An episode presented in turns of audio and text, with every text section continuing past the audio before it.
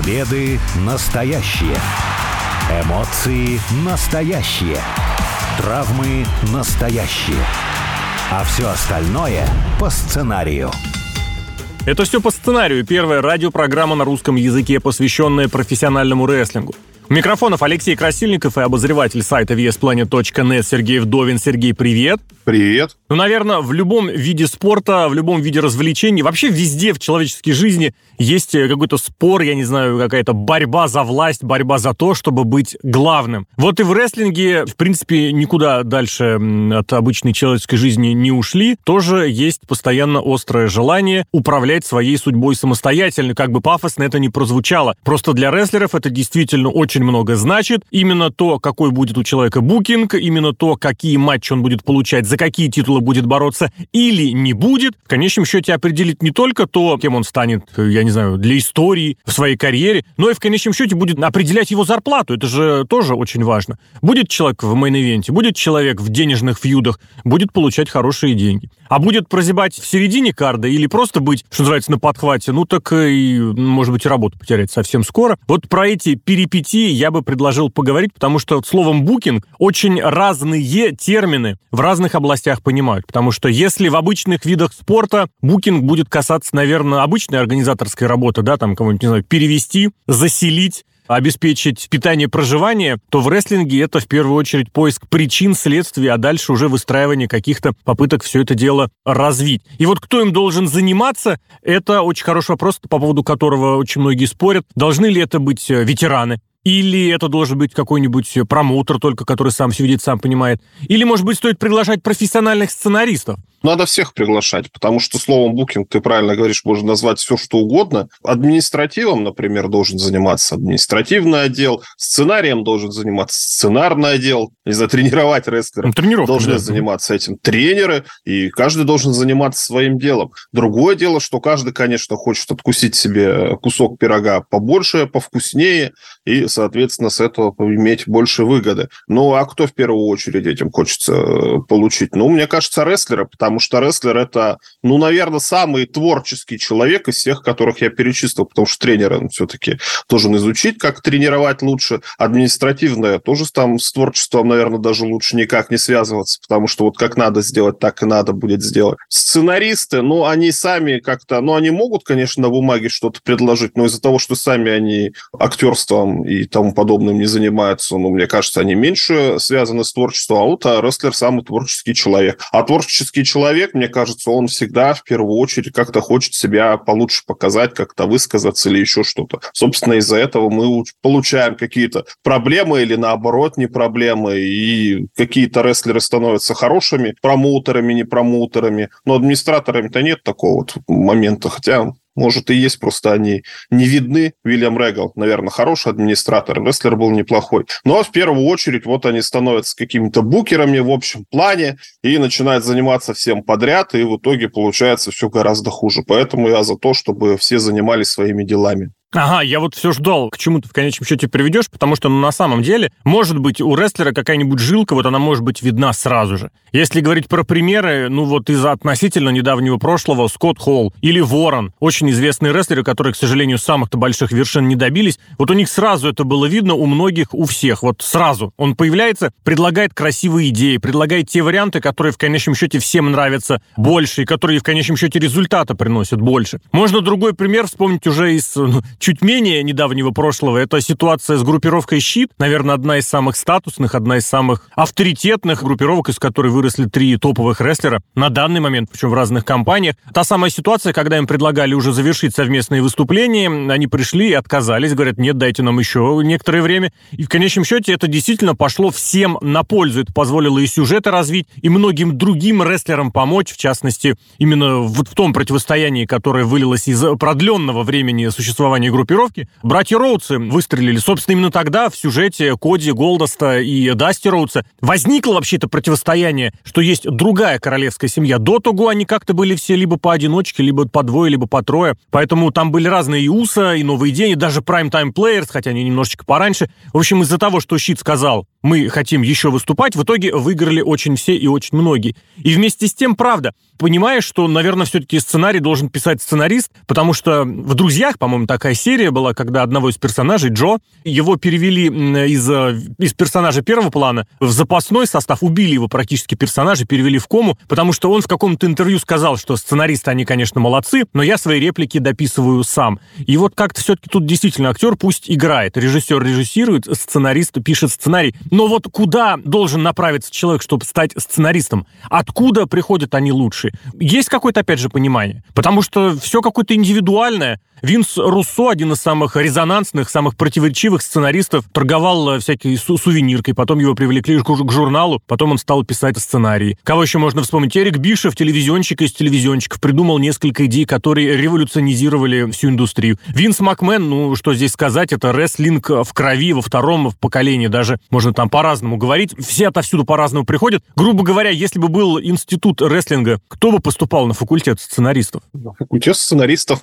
должны поступать сценаристы, наверное. Не, будущее. Что, ну, ну да, что должно быть, вот, какое должно быть вступительное испытание, требование? Ну, для рестлинга сложно, на самом деле, вот так вот угу. просто сказать. Просто ты примеры привел. Во-первых, профессиональных людей, которые занимались только букингом на ринг, ну, наверное, все-таки, конечно, лезли, но не как постоянные исполнители, да. А перед этим щит, там, Скотт Холл, Ворон, это в первую очередь рестлеры. И тут бы я разделил, потому что ты, например, или кто там, любой слушатель, который работает, я надеюсь, у нас все работают, и, ну, иногда, например, от начальства поступает распоряжение объяснить, как ты можешь улучшить свою работу. Угу. То есть начальство всегда заинтересовано в том, что ты более эффективно работал. То же самое и в рестлинге. Вот ты, например, выступаешь в образе щита, настроить человек, вот у вас щит. Мы вот придумали что-то сделать. А ты что скажешь? Как тебе кажется? Потому что рестлер, он выступает каждую неделю, он понимает, как на него реагируют зрители, он может на домашних шоу какие-то маленькие штучки делать, которые, может, всем сценаристам не видно, но саму рестлера эти видно и видит, как кто-то реагирует залы, как реагирует публика, и как это все работает, не работает. Соответственно, рестлер-то он сам соображает, как можно улучшить своего персонажа, и от этого может предложить. Или например, с другой стороны можно подойти. Вот один из ярких примеров совсем в последнее время это Бики Линч. У нее какой-то сейчас свой вот букинг, какие-то свои сюжеты. Возле титульной гонки она не крутится, и последний сюжет у нее был Стриж Стратус. Я уверен, что сюжет Стриж Стратус это личная просьба Бики Линч, которая заработала там свой какой-то авторитет. И сейчас, кстати, вот эти личные просьбы продолжаются. Сейчас она там на NXT чемпионкой стала. Посмотрим, во что это все выльется. Но так или иначе, от этого тоже выигрывают все. И и Триш Стратус как-то от этого заинтересованней стала, и Бекки Линч. И в итоге мы смотрим и сюжет хороший, и матчи хорошие, и за счет этого подтянули рестлершу NXT Зои Старк, которая, наверное, единственная рестлерша за последние несколько лет за NXT, которая хоть куда-то подделась, которая хоть чем-то полезным mm-hmm. занимается в ростере, заняла какое-то место, а не то, что в командном дивизионе в этом пресловутом выступает, который никому не нужен, где только травмы происходят. Вот в этом плане, да, то есть рестлер может как-то повлиять. А вот может ли рестлер перейти в сценариста? Ну, тут, наверное, другой склад ума. Вот я в прошлый раз об этом говорил, что все-таки сценарист, он как-то не такой творческий должен быть.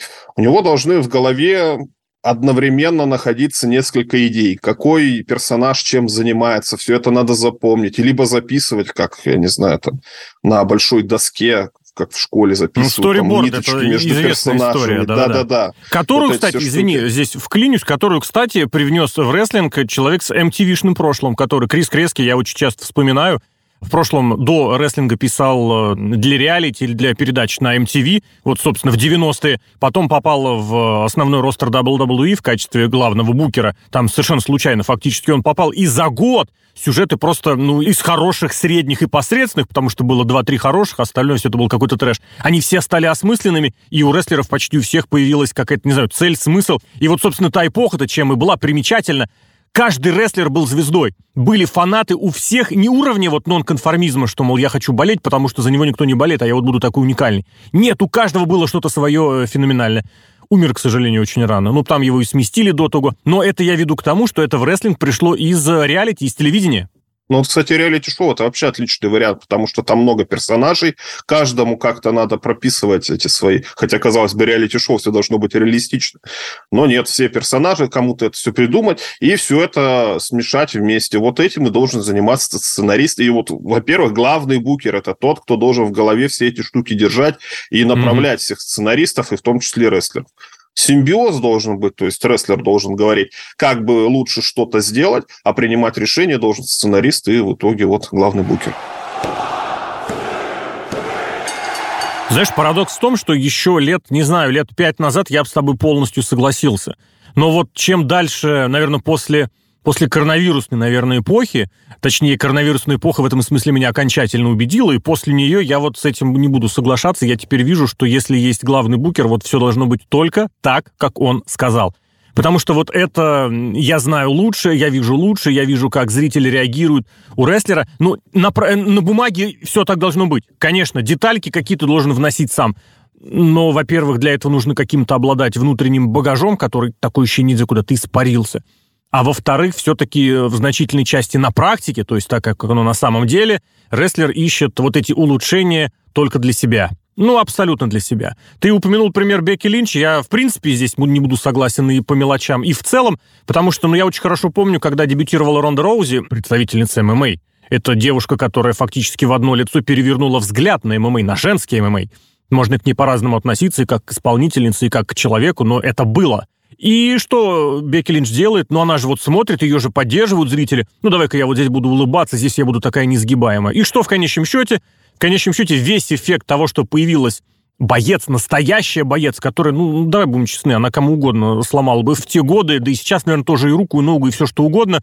А у Бекки Линч был опыт и сломанного носа, в смысле своего. И этот весь эффект уходит. Почему? Ну, потому что, ну что, зачем мы будем воспринимать вот серьезно какую-то там чужую даму, которая пришла вот в наш здесь рестлинг, а тут вот, ну, посмотрите, на ней даже посмеиваются, и Бекки Линч, и Саша Бэнкс там тоже выступал, и Алекса Близ тоже там что-то недовольно высказывал, и Найт Джекс что-то недовольное высказывал. Нет, в этом плане, вот я говорю, я пришел к тому, что если есть картина, которую нарисовал Букер, будь добр придерживаться ее от и до. В конце концов, всего-то сколько год назад у нас была совершенно непотребная ситуация в All Elite Wrestling, где рестлер тоже посчитал, что будет уместно, например, выйти и что-то добавить от себя в промо. Адам Пейдж в статусе чемпиона. Казалось бы, человеку, которого максимальное доверие должно быть со стороны Букера. Оно и было.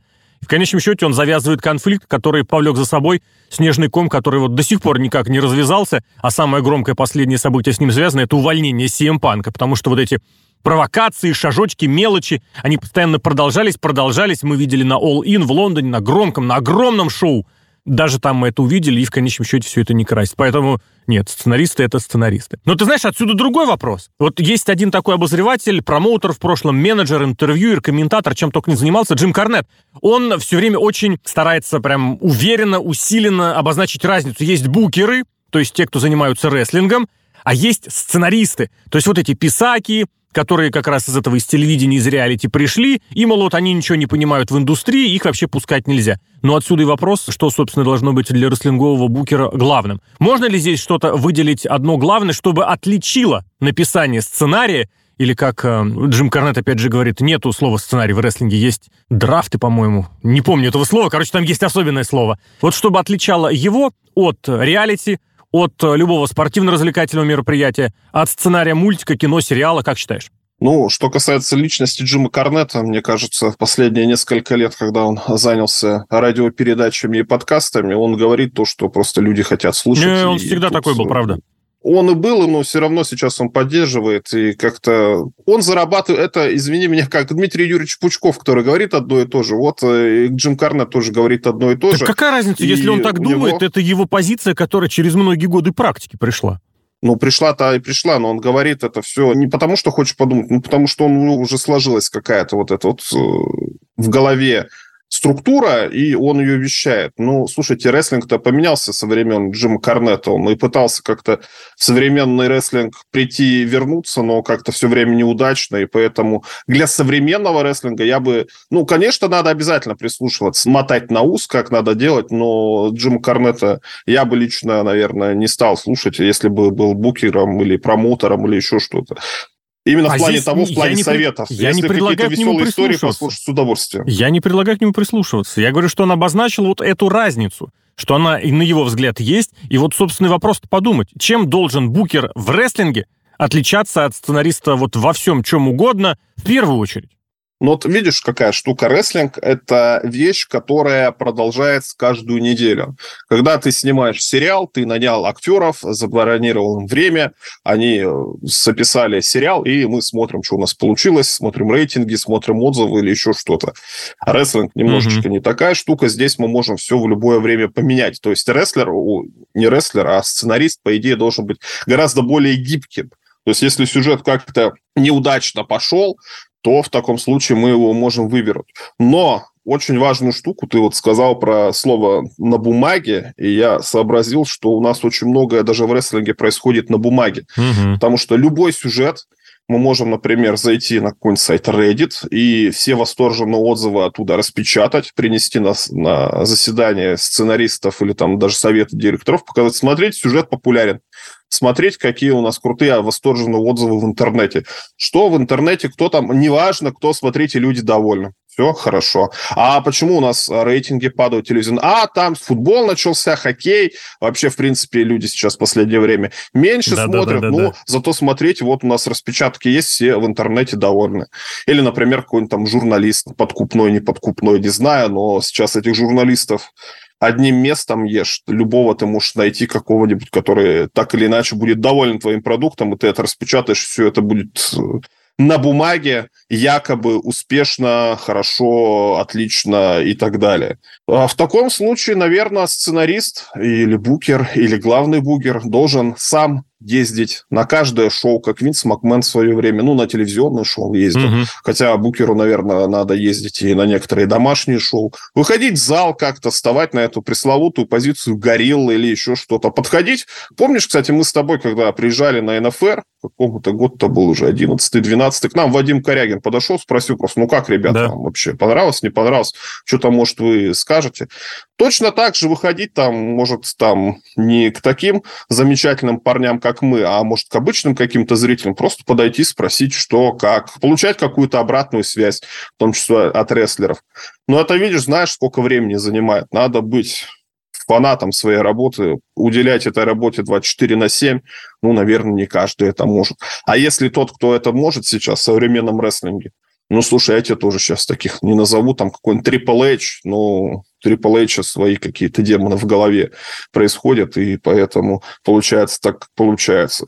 Вот в чем, наверное, должна быть разница. То есть надо следить, держать руку на пульсе, ездить, общаться, все это делать, а не то, что ты написал на один сезон и ждешь, что же этот сезон принесет. Ну, мне кажется, принесет. у телевизионщиков тоже есть всякие фокус-группы и прочее. И тоже бывали же огромные ситуации и громкие истории, когда приходилось сценарий переписывать там чуть не в последний момент, потому что вот что-то не получилось. Даже что-то доснимать приходилось, вызывали актеров, собирали, потому что вот первые показы продемонстрировали что-то не очень удачное. И случаи тоже бывали, когда режиссер берет сценарий готовый, начинает его адаптировать, смотрит, что потом сценарист смотрит и плюется, и говорит, ну вы что сделали? У меня идея была вообще другая, а вы все полностью извратили.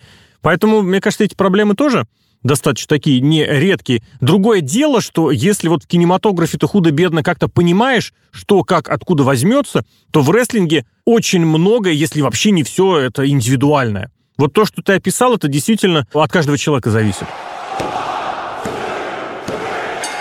Ну вот может такое появиться, как, например, у Эдди Грэма было во Флориде, когда в 80-е, в 70-е, даже пораньше, когда он там территорию полностью себе забирал, ну вот он взял обычную просто территорию, обычный промоушен, просто, просто обычную организацию, сделал ее передовой, когда к нему ездили из других штатов, к нему ездили из других стран, через все США летели, чтобы у него засветиться. Почему? Чтобы получить этот опыт. Собственно говоря, как только Эдди Грэма, к сожалению, не стало, там и промоушен очень быстро загнулся. Ну, там и Винс Макмен, кстати, помог.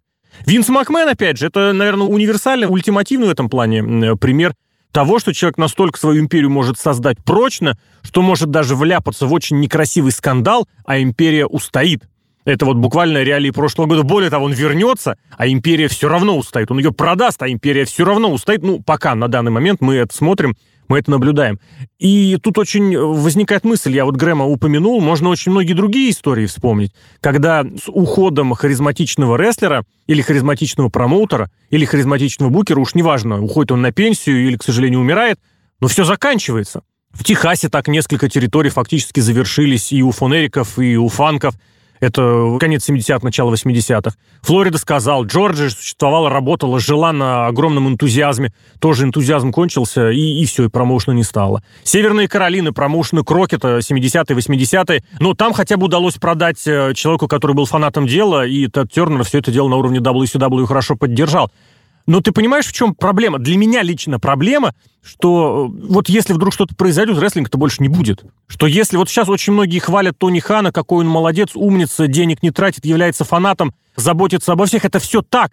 Но это все не рабочая схема, потому что ее нельзя нигде никак не воспроизвести. А если Тони Хану надоест, то все, больше не будет ничего. И поэтому вот мой личный взгляд, что ситуация должна быть такой, которой можно научить, которую можно подхватить. Грубо говоря, что у тебя есть вот эта пирамидка, да, ты из нее вынул один кубик, а пирамидка не рухнет. Почему? Потому что есть, во-первых, другие кубики, а во-вторых, это место ты занял бы чем-то другим. И вот в сценариях вот я бы такое сказал, что мне все-таки хотелось бы, чтобы появилась какая-нибудь подготовительная площадка не только для рестлеров, где будут учить правильно делать кувырки и прыжки, но и вот какая-то букерская, сценарная, где расскажут и объяснят, как написать правильное шоу, как правильно сверстать pay-per-view, каким должно быть первое шоу после pay-per-view и так далее.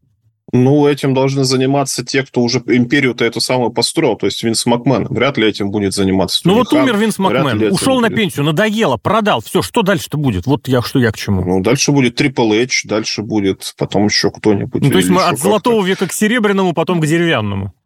Ну, посмотрим, конечно, посмотрим. что будет, конечно. Угу. Но, с другой стороны, видишь, какая штука, что ну да, скорее всего, рестлингом, ну, как и любым бизнесом, будет заниматься в первую очередь один человек. Винс Макмен, кстати, вот ты говоришь, что про прошлогоднюю эту ситуацию, а в начале 90-х какая да, ситуация была да. со стероидным скандалом, там это не такая глыба тогда была. Тоже, конечно, Он глыба, был готов сесть, такая да? международная компания, а все равно как-то выстоял или еще что-то. Винс Макмен – это акула настоящая бизнеса, которая вообще в любую воду войдет и оттуда сухим выйдет. Таких людей, ну, может, не единицы. В ну, рестлинге, рестлинге не было вообще такого, Винс да, Макмен да. вообще он один. Поэтому это, скорее всего, все вопреки, и, конечно, будем смотреть, что будет дальше. Но есть такой пример, мне нравится, TNA как-то барахтается, живет сначала на деньги Дикси Картер, сейчас какие-то там разные компании в последние года занимаются спонсорством, в том числе ТВ-компании, но компания как-то живет, mm-hmm. рестлеры как-то выступают, хотя, например, если посмотреть там за последний...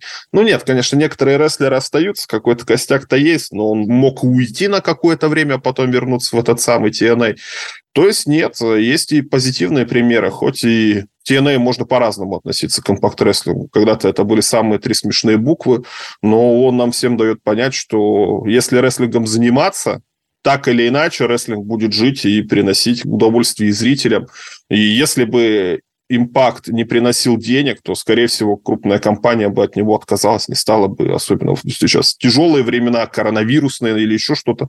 Нет, продолжает выступать. В последнее время, наоборот, вон хотят как-то расширяться, улучшать ТВ-продукты и тому подобное. То есть рестлинг как-то живет при всем при этом. Да, ну, есть варианты удачной смены поколений, что ли, да, когда одного промоутера или сценариста сменяет другой. В TNA действительно было огромное количество этих пересменок потому что была эпоха того самого Винса Руссо, потом приходили Джефф Джарри со своими друзьями, там, закулисными Джереми Борош что-то писал, рестлеров привлекали, потом была эпоха Билли Коргана, когда не, не совсем ясно было, что вообще происходит, потом действительно все сменилось, Скотт Дамор теперь занимается этой компанией, у которого действительно искренняя любовь к рестлингу есть, со своими, конечно же, косяками. Это тот пример, когда, правда, вот долгое время шутили, что все промоушены рано или поздно закончат выступление, а TNA или Impact переживет вместе с тараканами даже ядерную зиму. Поэтому действительно хотелось бы, чтобы какая-то линия все же прослеживалась, чтобы была какая-то передача опыта, я не знаю, чтобы новое поколение следовало за старым не только в плане рестлинга, где-то его превосходя, а где-то и отменяя,